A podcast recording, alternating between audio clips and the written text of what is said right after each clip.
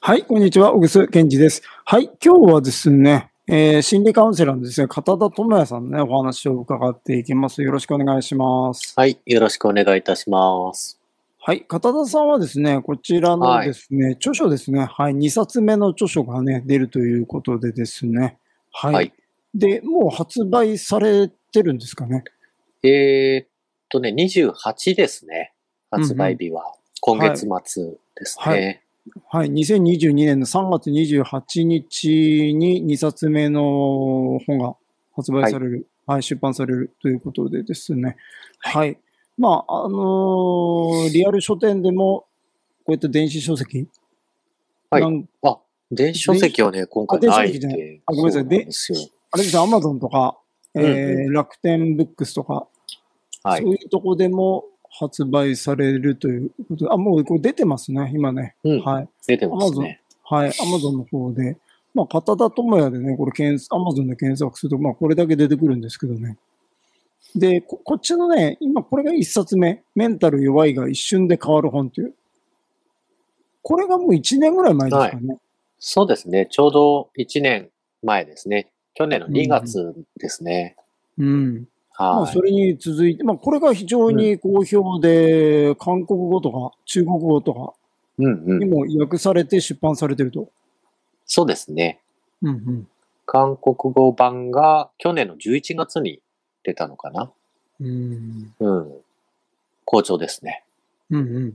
そして、はい、まあ、2冊目がですね、こちらですね。うん、うん、はい。題名が、はい。ずば抜けて結果を出す人だけが知っている、はい、感情に振り回されないための34のやめるっていうね。はい、長いです。長いし、こ う斬新ですね。やめるで終わるっていうね。。ええー、斬新ですかそううん。なんかありそうな気するけど。夢待つとかね。うん、じゃなくて、あの、動詞で終わるっていうね。やめる、うん、やめる、動詞で言い切りの題って珍しいですね、ね、えー、通称やめる本と勝手に読んでます。やめるああ、なるほ どね。うんうん。これはまだ、あ、まあまあ、うん、これからだと思うんで、ただまあ今反応というか、はい、はいうんうん、どうですかこれ出るよってことで。そうですね。もうまあ予約で発売させてもらって、今日だったかな、うん、今、どうだろう。アマゾンで、えー、新着ランキング1位になってましたね。ビジネスライフ。うん。ビジネスライフ。すごいですね。発売されてないのにすでに1位と。まあ、あの、新着ランキングってその発売日前のランキングでもあるんで、 うん、はい。その中で1位になってましたね。うん、うん、それすごいですね、うん、はい。おかげさんでありがとうございます。はい。ということでね、まあ、あのー、片田さん普段こう心理カウンセラーっていうんですかね。はい。はい。されてるわけですけど、まあ、あんまりね、友達に心理カウンセラーがいるっていう人ってあんまりいないと思うんですよ。そう、はいうん、ですか。うん。うん、なんでね、まあ、うんうん、なんでこういうふうに至って、至っていったのかっていうね、お話をね、うんはい、はい、聞けたらいいかなと思います。ああ、そうですか。はい。あの、片田さんは、出身はどこになるんですか。出身和歌山ですね。和歌山県。和歌山市和歌山県。はいうん、そこに何歳までいたんですか 21? だから大学出るまではいましたよね。和歌山に。うん、うんうん、ああ、大学もそっちだったんですね。うんうん、そうです、そうです。大阪でしたね。あ、和歌山から大阪まで通ってたんですかはい、全然通える距離ですよ。近いんですよ。すはい。埼玉と東京みたいなもんです。違うか。え ー、えどれぐらい、どれぐらいですか、片道。えー、1時間もかかんないですよ。あ、本当にうん、うん。それは市内まで行こうと思ったら、うん、あの、大阪市まで行こうと思ったら、ちょうど1時間とかですかね。和歌山市から。うん、そんなもんですよ。あ、そうなんですね。はい、はい。うん、もうそんなね、山奥みたいに皆さんイメージされるかもしれないですけど。うん。うん、本当です ね。うん、え、その時は何学部っていうか。学部はね、文学部です。あ、あんまり関係ないですね。今の仕事と。あ、全然関係ないですね。全然ってことないか。けど、うん、うん、直接は、はい、関係ないですね。え、その時にはそういう文学とかに興味があったってことですか、うん、文学つうか、私の場合、国際文化学科だったので、 うんまあ、そうですね。異文化間コミュニケーション論とかやってましたね。ああ。その時にはそれに興味があったってことですか、まあ、なんでしょう。何に興味があったのかも私もよくわかんないですね、当時は。まあ、いろんなことに興味あったんですけど、そあ、んでなもやっね、ぱこうすごいいろんなことに興味あったんだ。ありましたね。まあ、そのうん人間とは何ぞやっていうものが中心にあって、うん広いじゃないですか。うん人間学なんて学もないですからね。うん。うん、全部人間の目を通したものですから、文学だって、えそうだし、科学もそうだし、すべて人間を通して見た世界じゃないですか。 うん。そうするともう、キリがないですよね。うんうん。あ、もうその時からそういうこと考えてたんですね。ええもう、もう、ずっとそうですよ。多分ね、その中でも言葉じゃないですかね。言語っていうものにはかなり、あの、注目してて、あのーそうですね、学生の頃から変なことをだいぶ言ってましたね。うん。言ってたと思います。うん。それで大学を出られてどうされたんですか、えっ、と、就職したのが、あのープラスチックのメーカーだったんですよ。な全然関係なくて、それは営業和歌山,、うん和歌山ですか和歌山の会社なんだけれど、その全国にある会社だったので、その東京の営業所に転勤で来てましたね。うんうん。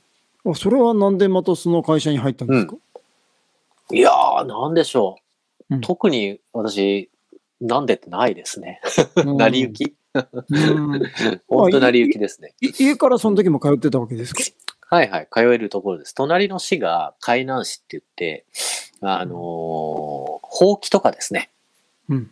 えー、たわし、城のたわしとか、うんああいう掃除用品の名産としてる地域なんですよ。うんあのー弘法大師が大阪から、えー高野山まで歩いていく途中に、城の木を植えてった道、まあ、熊野古道ですね。うん。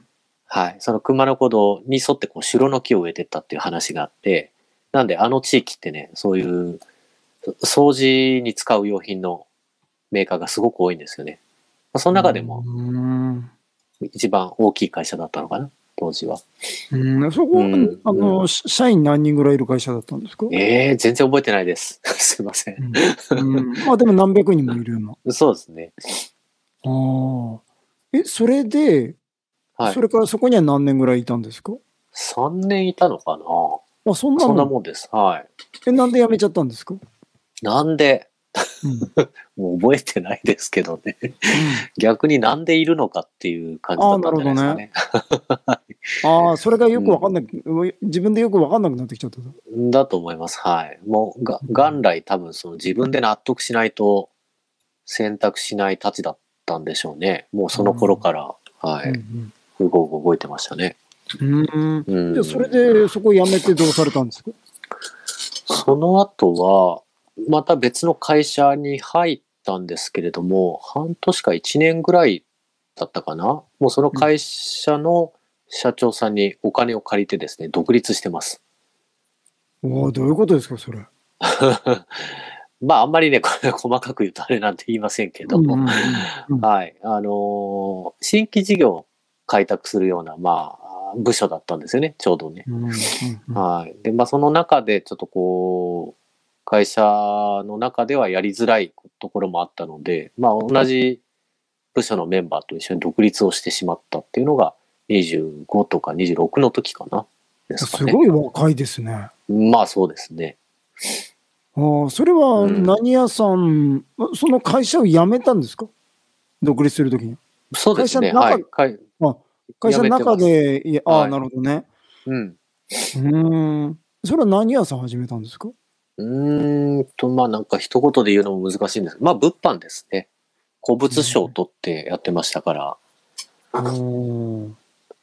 ええそ、それは、そやっぱりその時にはそれが興味あったってことですよね。多物を売る分のそういうことでもないんじゃないかな。あどういうことですか、まあ今、今思うと、まあ大変失礼なんですけど、周りの方には、まあ、せっかくのチャンスだしね、やれることはやってみよっか、みたいな、そんなノリです。 うんうん、うんはい。一生やるとは多分思ってなかったんじゃないかな。ああ、ちょだっっとあてれです貴重よなね。経験じゃないですか。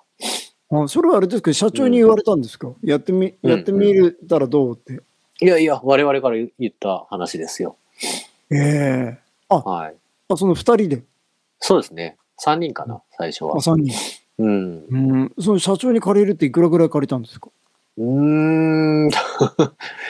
6600万でしたっけね。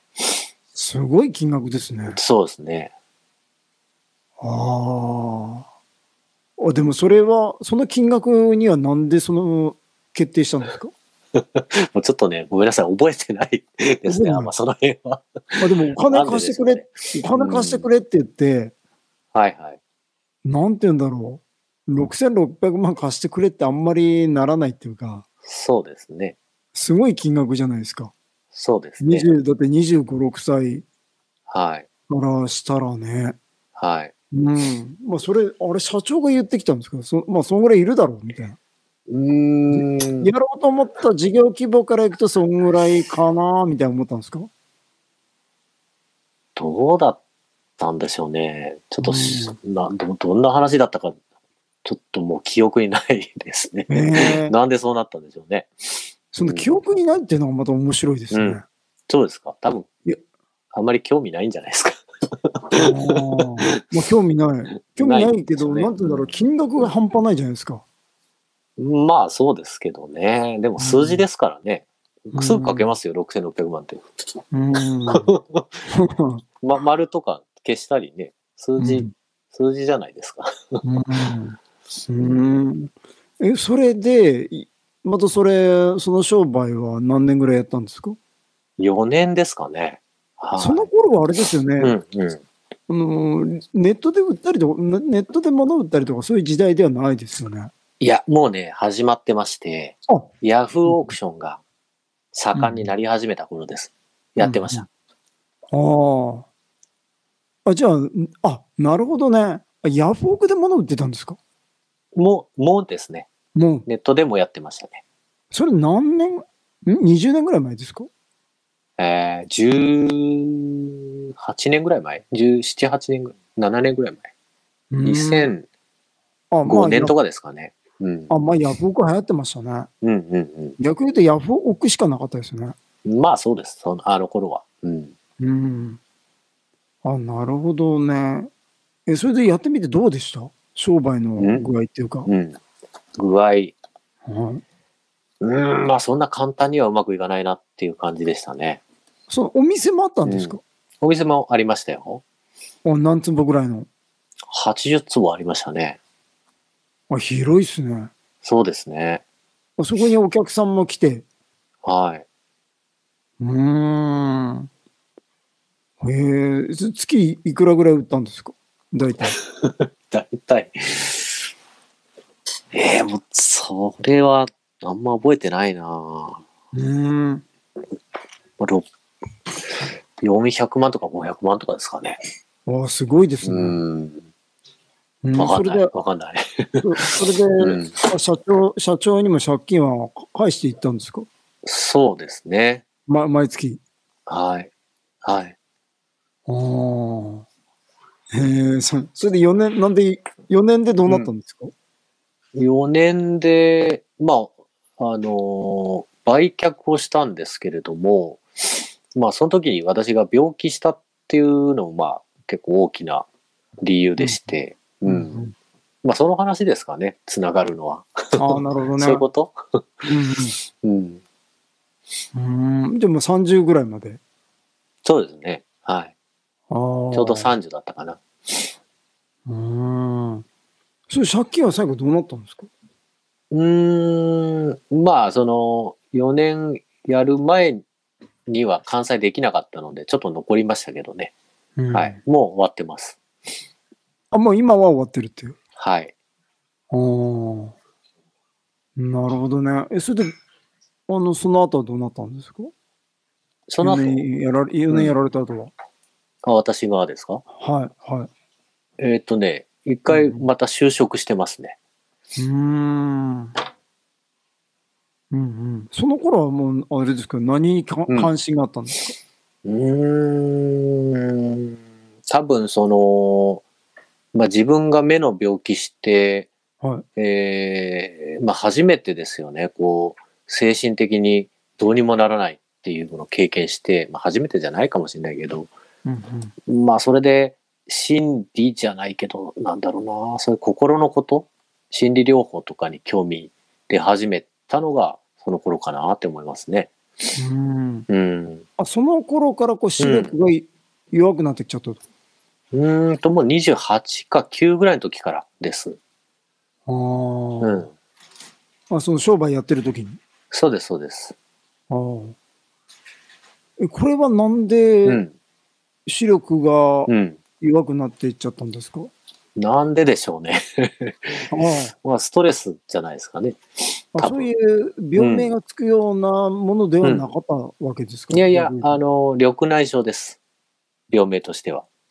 でも27、うん8で緑内障になるって、まあ緑内障はね、あんまね、年齢関係ないんですよ。あそうそうなんですね。うん。あの、白内障は、まあ、加齢に伴って皆さんなりますけど、名前似てるけど、は緑内障って全然、こう、システムが違う病気で、うんあの、眼圧ですね。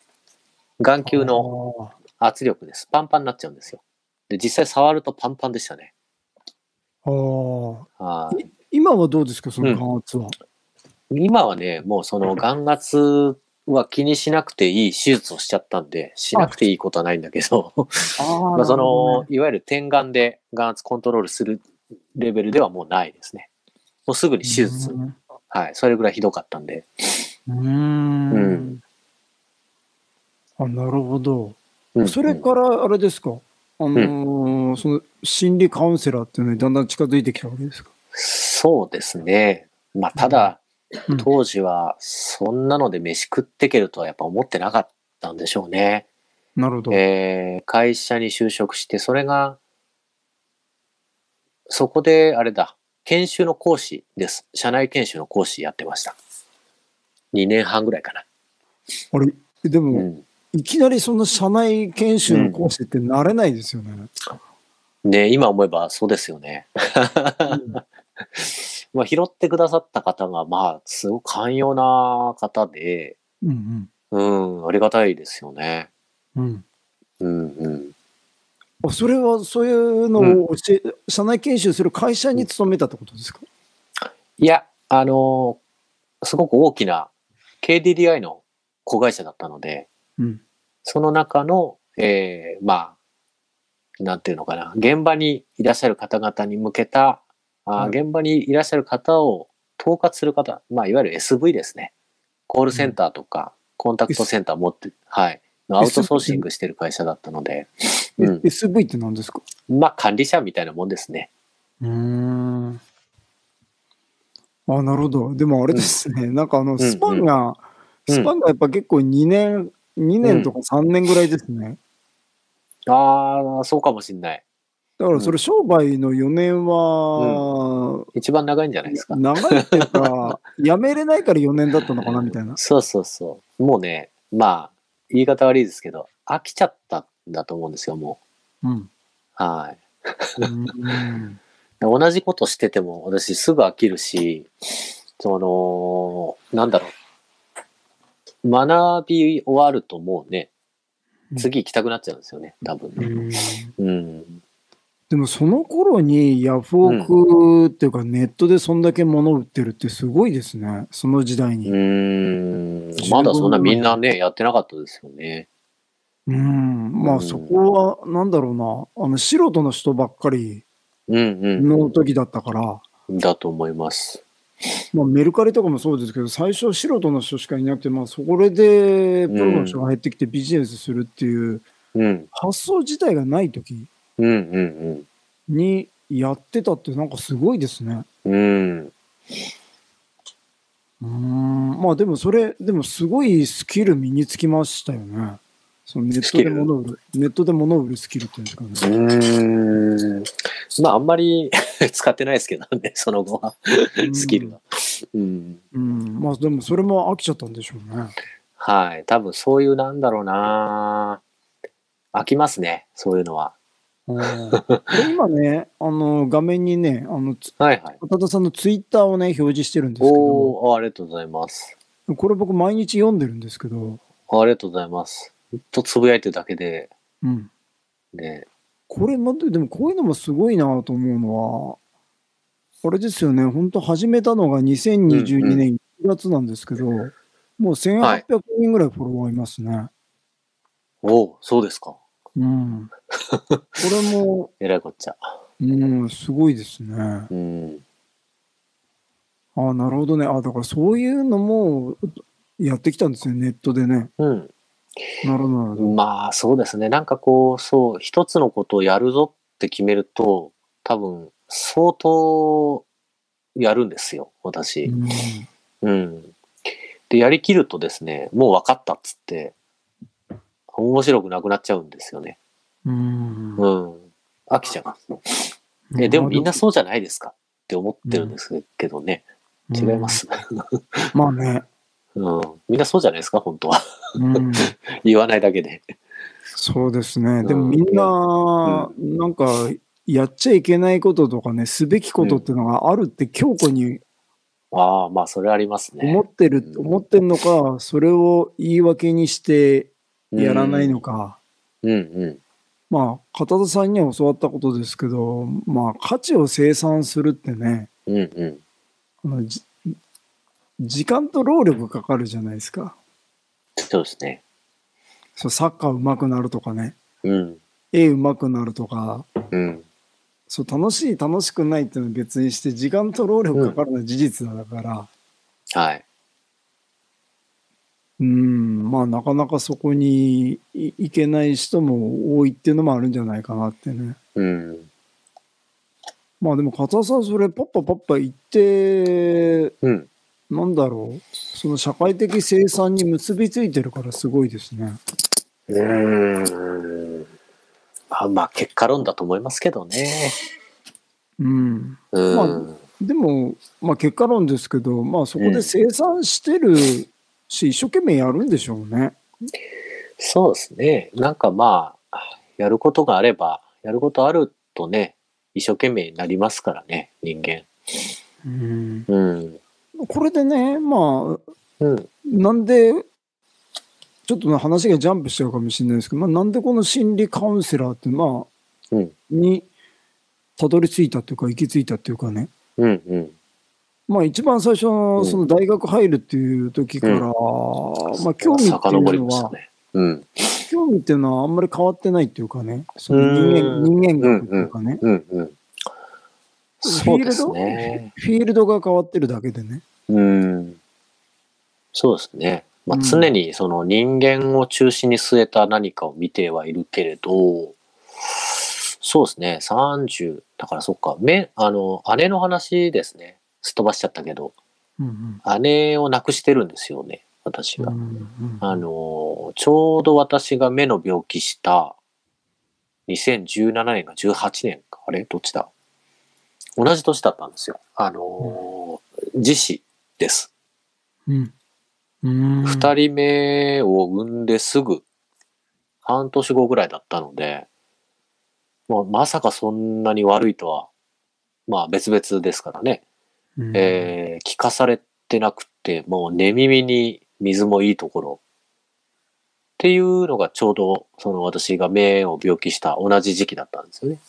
うんで、まあ自分の精神的なこともそうだし、私当時はその、うつ病だったらしいんですよ、姉はね。うんただ、うつ病なんていうものを私全く知らなかったので、あ、そうなんだ。知らない知らない。なんて、あやし、いかがわしい病名だと思ってました。 うーん。そんなのあるんかと。 で、それぐらい、はい。なんつうんだ無ろ知うでしたね。か、うん、離れたところにいたんですね、今とは。はい。ただ、なんか直感的に感じ取ってたんだとは思います。その、精神的なものを病気っていうのはちょっとやばいんじゃねえのっていうのはありましたね。もともと。おーうんうんうんうーん。い言い出したらキリなくねっていう直感ですよね。うんうん。だから私自身、その、今から思えば目の病気して、すごい今から思えばですけど、病んでた時期はやっぱあってですね。うん。うん、多分病院に行ったら病名ついたと思うんですけれども、うん、病気じゃないですよね。怪我です、怪我。どっちかっていうと。なるほど。うん、目の病気して、自信なくなって、え人と関われなくなっちゃった。社交不安性障害、不安障害。うんみたいになると思うんですけど、それは理由があって、その圧力によってポキンと骨が折れるのと同じように心が一時的に折れちゃってるだけの怪我ですよ。怪なるほ我治すのに病院行くのは構わないんだけど、それ以上のものなんだろう。求めるのはちょっと変だと今も思ってますね、それは。まあ、例えると、恋愛で言うと失恋みたいなもんで、そうそうそう。あのー英語で言うと分かりやすくて、ハートブレイクっていうの。ハートブレイク。 ハートブレイクを病気にしてるみたいな。そうですね。ハートブレイクだったんですけど、今はブブロークンブレインになっちゃうんで。ああ、なるほど。本当にね、うんその、例えば、配偶者を亡くした人っていうのはすごくこうストレスフルでしょ間違いない。う。で、2週間以上こう大きな抑うつを抱えていて食欲がないとか、いくつかの項目に当てはまると、うつ病になっちゃうんですよ。病気。ああ。だけど、、昔はそこに除外規定っていうのがあったんですね。うん、だけど、今ないです。除外規定。ほぼほぼ実質撤廃されちゃってる。だって当たり前でしょっていう、その除外していかないと、人間が感じる人生で遭遇する不幸は全部病気に還元されちゃうわけじゃないですか。で、今実際そうなりつつありますよね。うん、まあ、そのうち、はい、大きな問題になってくると思いますけど、うん、うん。っっていうことをを、そうそう、うん調べ始めたのも、まあだから姉のことがあったからかな。心理、うん、メンタル、し精神療法、心理療法、心心療内科、うん、まあその辺のことをずらずらと調べ始めたのが、多分29、30ぐらいですね。でもそれは本当にショックですね。ショックっていうのは、うん、まだ片田さん自身がね、上り坂だったらね、はいはい。いいけど、うん、片田さんも目が見えなくなるぐらいストレス持ってる中でね、うん、うん。それ起きてらね、すごいですね。まあ、体は生きてるけど、うん、うん。よく心無事ですねって感じですね。うん。ですね。ど、どハっちかーハーだト、ブレイクだったんじゃないですかね。うん、どっちかだけでもうね、ん、うん、もう持たないですよね。うん。うん。まあでもね、これはあれですよ。一人の力じゃないで、ないと思いますね。確実に。うん。もうそれまで私人に弱音吐くってことはまずなかったですけど、うん初めてですよ。友達にしんどいとか言い言い言い始めたのが。で言っていいっていうね、空気を友達がみんな出してくれたので、うんそれはね、周りに救われました。うんあの、友人に恵まれましたね、そこは。うん。なるほど。まあ、それで、そこからちょっとね、話が飛んじゃうかもしれないですけど、どういうはいは形でこう心理カウンセラーっていうね、職業にうん。向かっていくのかなっていうね。ああのーやっぱり勉強もしないといけないしね。うんうんうんうん。まあ私カウンセラーって名乗ってるけど、臨床心理士ではないし、まあ今は公の資格になってる公認心理士もまだ取ってないんですよね。今年取ろうかなっていう程度で、あの産業カウンセラーとキャリアコンサルタントしか持ってないです。資格としては。うん。いうん、だから、あの、いわゆる潜りのカウンセラーです。やいや。ちゃんとしたカウンセラーっていうのはね、臨床心理士のことを言いますから、精神保健福祉とかね、うーん。うん。なんだけれど、だから仮の名前かな私の場合は。うん心理カウンセラーっていうのは。まあでもそこにね、うんどうやって向かっていったのかなっていうね。そう、その二つの資格取って、できる仕事をそこなそしてのきまし前た。は、うんその、そういうの始めようってね、なかなかならないじゃないですか。なんないですかね。 うんそうです。まあ、うん。なんだろう。まあそういう風になりました。うん。うん。うん。まあそれでど、どうしてそういうのを学ぼうって思ったのかなっていうね。うどういんうきっかけで。どういうきっかけだったんでしきょっうかね。けとか。うん。まあなんか、職業化していこうっていう思いがあったんでしょうね。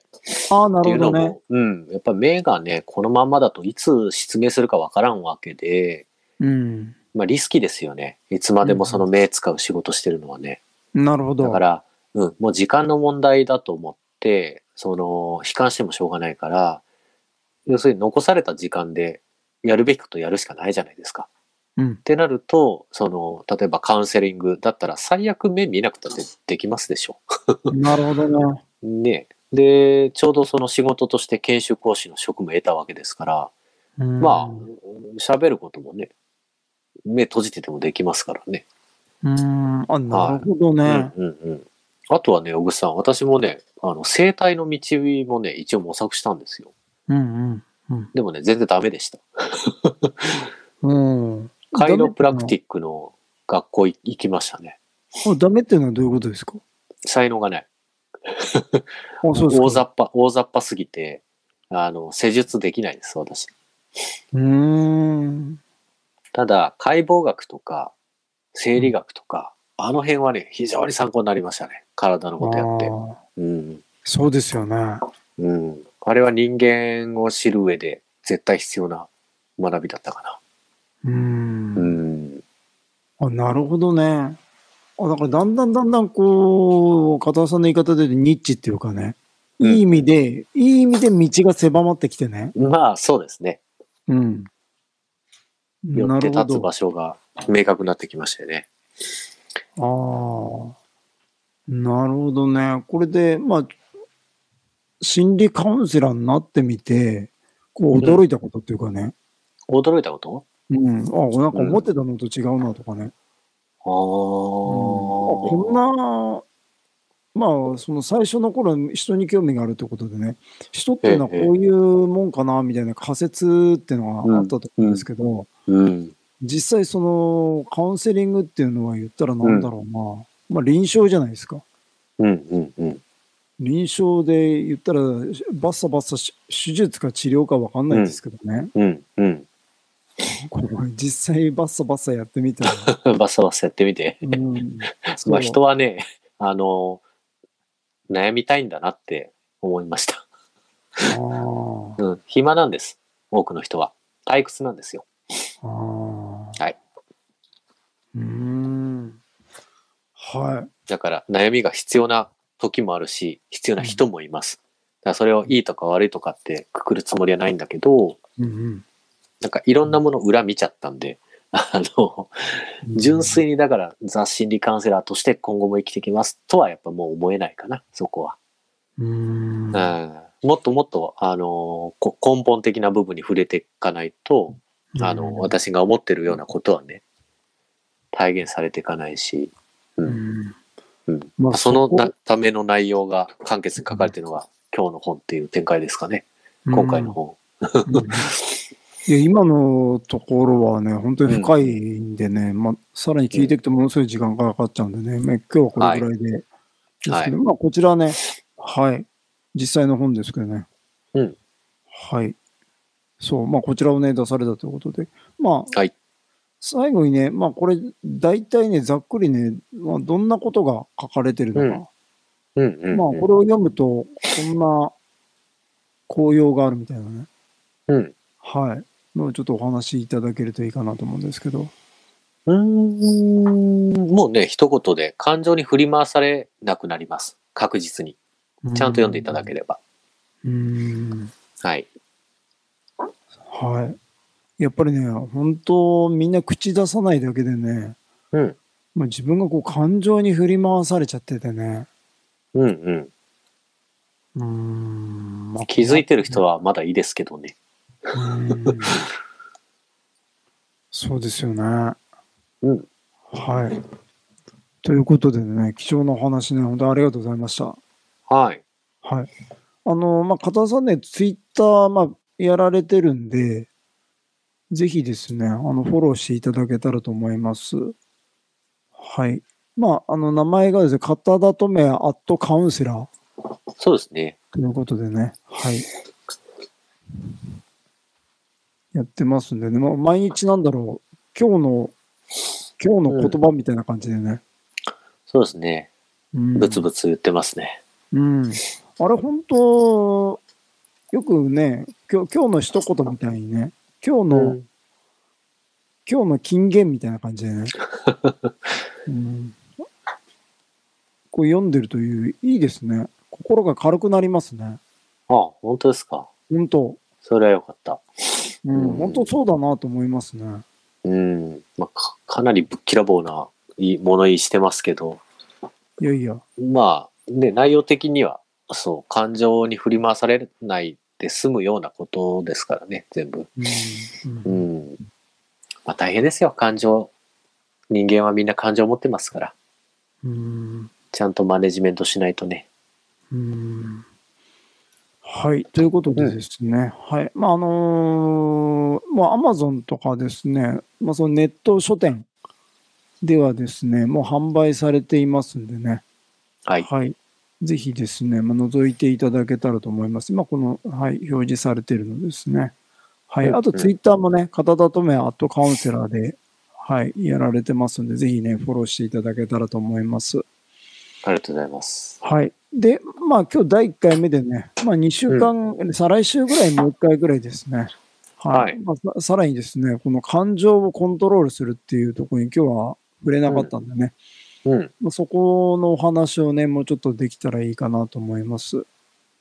で、まわかりあましこたのね、本の、はい、表紙にもありますけど、まあビジネスを制すっていうね、まあいろんなことに活かせるってことですよね。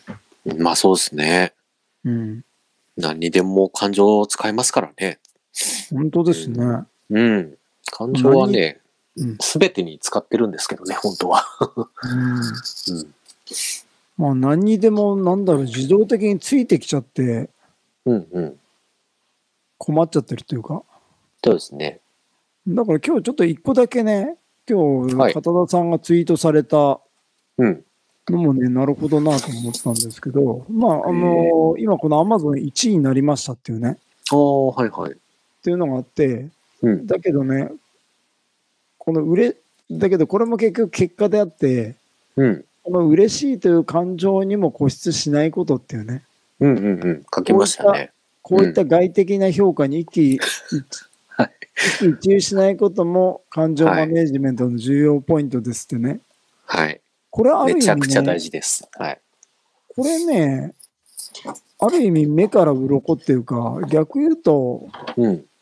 え、そうじゃないんじゃないのっていうか、うんうんうん。ふうに思う人もいると思うんですけどね。おお、そうですか。うん。もうゆる、嬉しい、やったーみたいな。うん。何が悪いのみたいな。うんうん。うん、そうもっと言うとこうし人に人にもそれを、うんなんだろうね、まあ、人を褒めたりとかね、うん。うん、その喜ぶことにも固執するなみたいなね、うん。まあ、これはある意味ね非常に難解、おそうですか。うんうんっそうか。そうでしょうね。ていうね、まあ、こういう話もね次回できたらいいかなと思うんです、ね、あ次回ね。あわかりました。はい、はいはい。ということでですね、まあ、こういったつぶやきを、片田智也の一一日一言みたいな ねは感いじでこう、ツイッターやられてますんでね、ぜひね、覗いていただいてフォローしていただけたらと思います。はい。ということでですね、今日もね、あの、たくさんの方に、ねは聞いていただきね、はい、長時間ね、ありがとうございました。また次回ね、はい、あのーお会いしましょう。それでは、さようなら。